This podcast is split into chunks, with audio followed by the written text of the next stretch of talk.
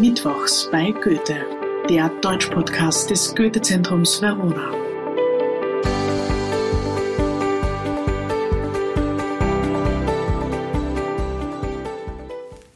Ja, hallo und herzlich willkommen zu einer neuen Folge Mittwochs bei Goethe.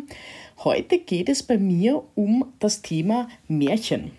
Ja, ihr habt richtig gehört, ähm, es ist tatsächlich das Thema Märchen, also die Geschichte, die man Kindern normalerweise erzählt. Ähm, die ursprünglichen Märchen, die die Gebrüder Grimm aber aufgeschrieben haben, waren eigentlich so gar nichts für Kinder. Ähm, und ich werde heute ein bisschen darüber sprechen, wer waren die Gebrüder Grimm und warum haben die das mit den Märchen überhaupt begonnen? Welchen Hintergrund hat das? Warum diese Märchensammlung? Und dann sehen wir uns das Märchen Hänsel und Gretel ein bisschen genauer an und ein paar darin versteckte Motive. Los geht's aber jetzt mit den Gebrüdern Grimm. Die Brüder heißen Jakob und Wilhelm. Jakob lebt von 1785 bis 1863 und Wilhelm von 1786 bis 1859. Sie werden öfter als die Gebrüder Grimm bezeichnet. Gebrüder ist ein sehr altmodisches Wort für Brüder. Ähm, das hat wahrscheinlich den Sinn, dass sich die Alliteration, also diese beiden Gs am Beginn der Wörter so gut anhören und deshalb bezeichnet man sie heute noch öfter als Gebrüder Grimm. Die beiden stammen aus dem Norden des deutschen Sprachraums, genauer gesagt in der Nähe von Frankfurt aus Hanau. Sie studierten beide Rechtswissenschaften und kommen über die Privatbibliothek eines Professors auf die deutsche Literatur. Vor allem jene der Romantik und des Minnesangs. Sie dehnten ihr Forschungsgebiet später auch auf England, Skandinavien und das romanische Sprachgebiet aus. Die beiden veröffentlichen auch in Fachzeitschriften. Gemeinsam wohnten sie in einer WG in Kassel, wo sie in einer Bibliothek arbeiteten. Sie erhielten die Doktorwürde der Universität Marburg für ihre Verdienste um die deutsche Sprache. Später werden beide auch Professoren. Ihre heute wichtigsten Werke sind die Kinder- und Hausmärchen, also das, was wir heute unter die Märchen der Gebrüder Grimm kennen, und das deutsche Wörterbuch, kurz DWB. Und jetzt stellt sich die Frage, was haben die beiden eigentlich genau gemacht? Zu den Märchen kommen wir ein bisschen später. Zunächst aber sehen wir uns einmal das Wörterbuch der Gebrüder Grimm an. Ich habe schon gesagt, die beiden beschäftigen sich mit der Literatur des Minnesangs, überhaupt mit mittelalterlicher Literatur und auch mit der Romantik. Warum genau mit der Kombination? Die Romantik ist zu Lebzeiten der Gebrüder Grimm eine sehr junge Strömung, die auch, sagen wir, ein bisschen die literarische Gesellschaft spaltet. Ähm, es gab Leute, die waren sehr gegen diese Strömung und es gab Leute, die waren sehr mit dieser Strömung. Für die beiden Brüder war das aber besonders interessant, weil durch die Literatur der Romantik kommt die Literatur des Mittelalters wieder in den Fokus. Die Romantik ähm, hat sich sehr viele Motive des Mittelalters gesucht. Wir können das in der Historienmalerei der Zeit sehen, in der bildenden Kunst, aber auch in der Literatur. Und äh, das war besonders wichtig zu wissen. Es hatte auch einen sehr wichtigen Grund, und zwar hat die Romantik sich sehr stark mit Literatur der Nationalstaatlichkeit beschäftigt. Das heißt, die große Frage der Zeitgenossen war, wir wissen, das Deutsche Reich entsteht hier erst Ende des 19. Jahrhunderts von einem Fleckerlteppich, das es über Jahrhunderte war, wird es plötzlich ein. Das geht natürlich nicht von heute auf morgen. Und daher muss man sich also überlegen, was haben eigentlich diese verschiedenen Menschen, die teilweise wirklich ganz andere Varietäten des Deutschen sprechen, gemeinsam. Die Romantik nimmt diesen Gedankengang auf, äh, findet in der Literatur ganz eigene Antworten. Da ist zum Beispiel auch die Religion oder die Religiosität dabei. Aber es gibt auch sprachliche Gemeinsamkeiten, die diese Menschen finden. Und da muss man ein ganz schönes Stück in der Geschichte zurückgehen, nämlich bis ins Mittelalter, um hier eine Gemeinsamkeit zu finden. Das heißt also, die Forschung der Zeit, die Sprachforschung ist sehr daran interessiert zu sagen, okay, was passiert da eigentlich im Mittelalter, rein im Vokabular, in der Wortwahl, das uns heute noch beschäftigt in der Romantik. So, das heißt, wir wissen also, es hatte ein nationales Interesse, dass wir Forschung des Mittelalters betreiben und es hat auch ein künstlerisches Interesse, schlicht und ergreifend für die Romantiker. Beides kommt den Gebrüdern Grimm sehr entgegen. Und das führt uns jetzt zu ihrem Wörterbuch. Sie beginnen die Arbeit im Jahr 1838 und veranschlagten zur Fertigstellung zehn Jahre. Das Ganze soll ein etymologisches Wörterbuch werden. Was ist das für alle Nicht-Sprachwissenschaftler, Sprachwissenschaftlerinnen unter euch? Etymologisches Wörterbuch bedeutet, ich möchte mir von jedem Begriff ganz genau ansehen, woher er wirklich gekommen ist. Ich habe also beispielsweise das Wort Apfel und möchte wirklich wissen, wie hat sich dieses Wort Apfel entwickelt. Zum Beispiel mit diesem sehr charakteristischen PF, das eine Lautverschiebung ist. Das heißt, wir können sehen, irgendwo in der Sprachgeschichte hat dieses Wort, dieses PF zum Beispiel sicher nicht drinnen gehabt. Also ich möchte sehen, heute sieht das Wort so aus, aber wie hat das Wort vor 500 Jahren ausgesehen oder aus welchem Wort hat es sich entwickelt? Das ist ein etymologisches Wörterbuch. Jetzt kann man sich vorstellen, ein ganzes Wörterbuch in dieser Form zu erstellen, ist eine Heidenaufgabe. Die beiden rechnen also mit zehn Jahren. Das Wörterbuch der Brüder Grimm wurde erst im Jahr 1961 beendet, also über 100 Jahre nach ihrem, oder 100 Jahre, rund 100 Jahre nach ihrem Tod. 123 Jahre nachdem sie damit begonnen haben. Das heißt also, diese Schätzung von 10 Jahren war ein bisschen sehr ähm, optimistisch, sagen wir mal so. Was ist aber noch wichtig, wenn ich ein erstes etymologisches Wörterbuch schreibe? Dadurch, dass sie das gemacht haben, wurde das Fach Germanistik als Wissenschaft begründet. Noch heute denken viele Leute, wenn man Germanistik studiert, ist das im Grunde genommen so, dass man halt ein bisschen Bücher liest und sich dann ein bisschen darüber unterhält. Aber dieses Fach ist eine eigene Wissenschaft, es ist ein geisteswissenschaftliches Fach. Und hier werden also die ersten Steine auf dem Weg dorthin gelegt. Ein erster, ein erster Ansatz dazu zu sagen, ja, ich muss mich aber auch mit theoretischem Background beschäftigen und ich muss vor allem wissenschaftliche Belege für meine Behauptungen sammeln. Das ist also das, was sie wirklich für das Fach Germanistik geleistet haben und dieses Wörterbuch zum Beispiel befasst sich auch das erste Mal in der Geschichte mit Lautverschiebungen. Das heißt, es gibt wirklich einen sehr, sehr starken Wunsch, diese Sprache ganz zu erfassen. Das Ziel war es, jedes Wort des Deutschen herzuleiten und zu verstehen. Wilhelm kam bis zum Buchstaben D, Dora und Jakob bis zu F, Friedrich. Also das heißt, es ist bei ihrem Tod noch ein ganzes Stück übrig geblieben. Man muss allerdings sagen, sie haben auch hier und dort mal ein paar andere Wörter gesammelt, also rein strukturell sind sie so weit gekommen. Aber sie hatten sehr viele sozusagen Baustellen. Sie haben dann das ein oder andere Mal sich auch noch mit Wörtern mit W beschäftigt und dann aber wieder an einem anderen Punkt weitergeschrieben und so weiter. Man darf sich diese Arbeit nicht ganz linear vorstellen. Es hat schon mehrere Etappen bis zur Fertigstellung gegeben. Ja, schon wie gesagt, es war also ein gemeinsames Element zur Nationalstaatenbildung, dieses Deutsche. Und im Jahr 1984 erscheint das Wörterbuch dann auch in einer Taschenbuchausgabe. Heute gibt es, gibt es das Ganze als Online-Ausgabe der Universität Trier. Wir beschäftigen uns jetzt aber mit den sogenannten Kinder- und Hausmärchen. Die nennen wir heute ganz kurz einfach Grimms Märchen. Ursprünglich war die Sammlung für Clemens Brentanos des Knaben Wunderhorn gedacht, in Zusammenarbeit mit Clemens Brentano und Achim von Arnim, zwei ganz, ganz wichtigen romantischen Schriftstellern. Die Märchen sammelten sie aus der mündlichen Überlieferung. Äh, das hat auch, ähm, zeigt sich auch darin, dass deshalb manchmal Passagen ein bisschen anders sind oder das Ende in der einen Version anders ist als in der anderen. Ähm, das kommt natürlich dazu, wenn man kein sogenanntes Kunstmärchen schreibt. Kunstmärchen sind wahnsinnig komplexe Angelegenheiten, die wirklich von Schriftstellern selbst geschrieben wurden. Äh, meistens funktioniert das Ganze aber nicht so besonders gut.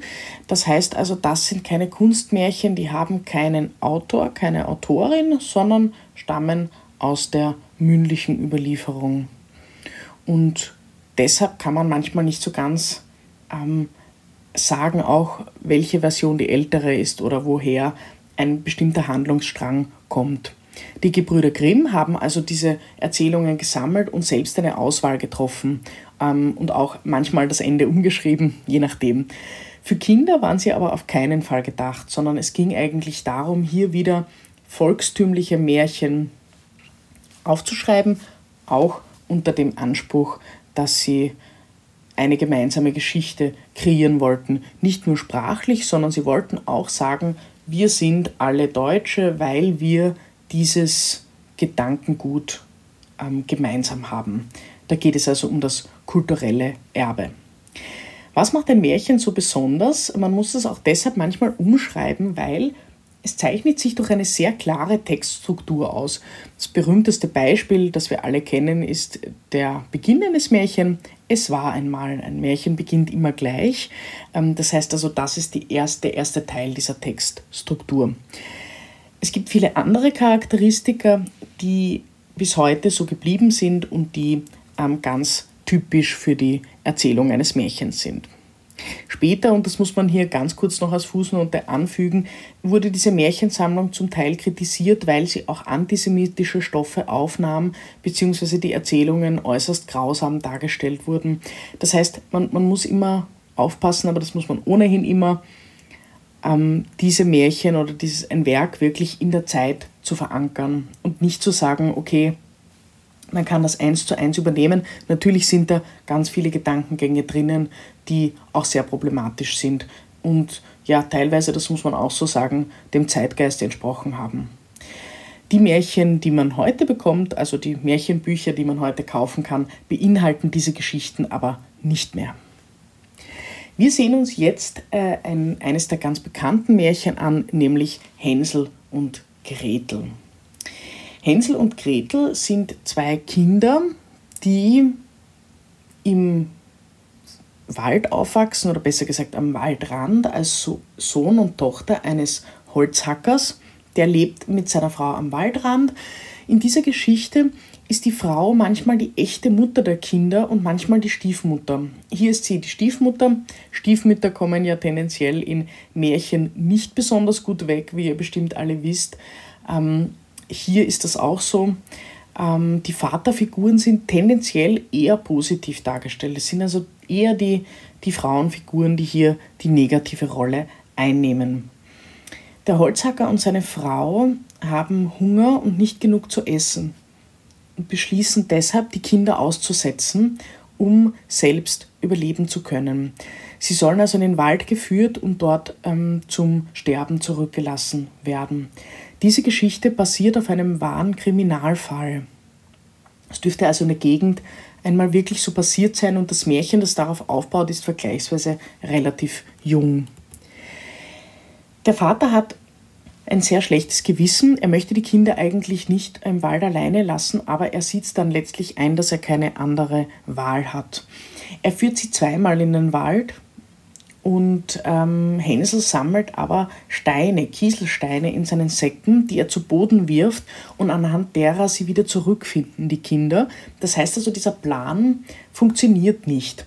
Wir haben hier auch einen ganz klaren ähm, ja, Beschützer eigentlich der Kinder, und zwar Gott. Gott wird uns nicht verlassen, ähm, ist Hänsel überzeugt ähm, und deshalb finden die Kinder immer wieder zurück. Beim dritten Mal funktioniert es aber nicht mehr und dann müssen sie im Wald bleiben. Dort treffen sie dann auf ein Häuschen, also sie finden ein Lebkuchenhaus oder hier steht, es ist ganz aus Brot gebaut und mit Kuchen gedeckt, aber die Fenster waren von hellem Zucker. Also das heißt ein, ein Märchenhaus, an dem die Kinder auch sofort zu knabbern beginnen. Zuerst aber noch ein kleiner Blick. Es folgt ihnen nämlich jemand, und zwar ein schönes schneeweißes Vöglein. Ähm, da haben wir gleich ein ganz, ganz wichtiges Motiv in der Literatur. Vögel sind in der Literatur immer Boten. Seit dem Mittelalter sind sie meistens Liebesboten, aber sie können für verschiedene andere Nachrichten stehen, die ausgetauscht werden. Ein schönes schneeweißes Vöglein ist es deshalb, weil die Kinder ein reines Gewissen haben. Also heute verwendet man im Deutschen ja noch die Formulierung eine weiße Weste haben, dafür unschuldig zu sein. Also es ist nichts, sozusagen kein Fleck auf dieser weißen Weste. Und wenn den Kindern ein schneeweißes Vöglein folgt, dann bedeutet das, sie sind unschuldig und sie stehen hier unter dessen Schutz. Die Kinder beginnen also an diesem Haus zu knabbern, aber da hören sie eine Stimme von innen und die sagt, Knupper, Knupper, Knäuschen, wer knuppert an meinem Häuschen? Und die Kinder antworten, der Wind, der Wind, das himmlische Kind. Und das ist eine Formulierung, die wir heute noch auch manchmal im Alltag verwenden, wenn wir sagen Knupper, Knupper, Knäuschen, um darauf aufmerksam zu machen, dass zum Beispiel eine Gefahr kommt oder so. Ähm, das ist also ein, eine ganz äh, markante Stelle in diesem Text. Es ist auch deshalb eine markante Stelle oder als solche im Text hervorgehoben, weil es eine direkte Rede ist. Direkte Reden kommen in Märchen nicht besonders oft vor, Meistens finden wir die Erzählung in einer indirekten Rede formuliert, aber wenn direkte Reden vorkommen, dann sind sie, stehen sie an einer sehr prägnanten Stelle. Das heißt, wir wissen also, uh, da passiert jetzt etwas ganz Entscheidendes, alleine schon, weil diese äh, Form ausgewählt ist. Es passiert auch etwas Prägnantes, aber etwas sehr Negatives. Die Hexe lockt die beiden Kinder nämlich zu sich ins Haus und sperrt sie dort auch ein. Und Hänsel wird sofort in, diesen, in einen Käfig geworfen ähm, und kann durch die Gitterstäbe nicht mehr nach außen gelangen. Und dann erhalten wir als Leser und Leserinnen eine Information mehr über die Hexe. Und zwar steht da, die Hexen haben rote Augen und können nicht weit sehen, aber sie haben eine feine Witterung wie die Tiere und merken's, wenn Menschen herankommen. Witterung, auch dieses Wort, das kennen wir eigentlich aus dem Tierreich. Das heißt, wir haben die Hexe sehr unheimlich beschrieben mit den roten Augen und wir bekommen die Information, sie sehen nicht richtig, wie Menschen das tun würden, sondern sie sind eigentlich mehr wie die Tiere. Sie haben ein feineres, einen feineren Geruchssinn. Und was machen Tiere? Tiere haben kein Mitleid, wenn sie Hunger haben, essen sie. Und zwar das, was da ist.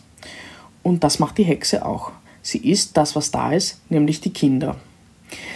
Sie lässt Gretchen zunächst einmal im Haus mithelfen und möchte Hänsel noch weiter füttern, damit er schön dick wird und damit es sich auszahlt, ihn zu töten und zu essen. Sie bereitet dann auch schon das Feuer vor, das bekommen wir mit, und sie gibt ihm immer wieder Unmengen an Essen.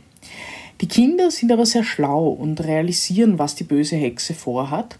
Deshalb streckt Hänsel immer durch die Gitterstäbe einen Hühnerknochen.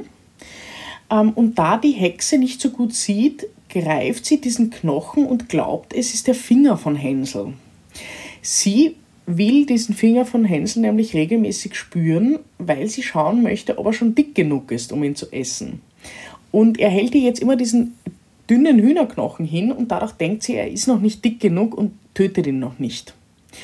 Aber irgendwann einmal wird der Hexe das dann auch zu blöd ähm, und sie weiß auch schon, da kann irgendwas nicht stimmen. Und deshalb ähm, macht sie trotzdem die Gitterstäbe auf und zerrt Hänsel hinaus und will ihn braten. Sie hat den Ofen schon vorbereitet, aber die Kinder arbeiten zusammen und schubsen die Hexe ins Feuer, wo sie elendiglich verbrennt. Die Hexe hat hier an dieser Stelle auch noch das Adjektiv Gottlose beigeordnet. Wir sehen also hier, Gott hilft den Kindern, aber dem Bösen hilft er nicht. Gott ist hier auch sehr stark mit der Natur verbunden, aber das werden wir gleich noch sehen. die Formulierung, die uns auch noch ähm, sehr wachsam werden lässt, ist, da sprang Hänsel heraus wie ein Vogel aus dem Käfig, wenn ihm die Tür aufgemacht wird. Also auch hier diese Parallele wieder zu einem Vogel, der in die Freiheit fliegt. Vögel stehen also für Botschaften, aber hier auch für die Freiheit. Dann fliehen die Kinder und wieder hilft ihnen ein Vogel, nämlich über den See werden sie von einem weißen Schwan gebracht. Es ist also wieder ein weißer Vogel, der sie hier rettet. Und in ihren Taschen finden die Kinder nicht mehr Kieselsteine, sondern Edelsteine, Perlen und Edelsteine. Es ist also ein Geschenk, das sie auch mitbekommen haben. Woher sie diese Edelsteine haben, wird nicht erklärt. Es ist impliziert, dass sie deshalb Reichtum erworben haben, weil sie gute Kinder sind. Edelsteine äh, und Perlen werden in Märchen meistens positiv dargestellt, nicht immer, aber meistens ähm, und sind meistens eine Belohnung für die Menschen, die etwas Gutes getan haben oder die das einfach verdient haben, Perlen und Edelsteine zu erhalten. Als sie zurückkommen, und das ist, da gibt es auch verschiedene Versionen, ähm, manchmal ist die böse Stiefmutter gestorben, wie in diesem Fall, manchmal ist aber auch schon der Vater gestorben, aber in diesem Fall können sie zu ihrem Vater zurückkehren und sind dann auch nicht mehr arm, weil sie ja reich beschenkt wurden mit Edelsteinen. Und da haben wir dann noch ein letztes sehr wichtiges Motiv, nämlich die Natur selbst. Die Natur selbst spielt in Märchen meistens eine große Rolle, äh, ist auch so eine Art hat eigentlich eine Art ordnende Funktion. Meistens ist sie sogar eine Art Synonym für Gott oder ein Gottesurteil. Aber auch wenn es nicht unbedingt religiös gedacht ist, kommt es ganz oft vor, dass die Natur ihre Finger im Spiel hat und alles zum Guten wendet. Damit verabschiede ich mich auch für den heutigen Abend mit diesem schönen Schlusswort. Alles hat sich zum Guten gewendet und alle lebten glücklich bis ans Ende ihrer Tage. Das war Mittwochs bei Goethe, der Deutsch-Podcast des Goethe-Zentrums Verona. Von und mit Eva Mühlbacher. Ich freue mich auf nächste Woche. Danke fürs Zuhören, gute Nacht und Servus.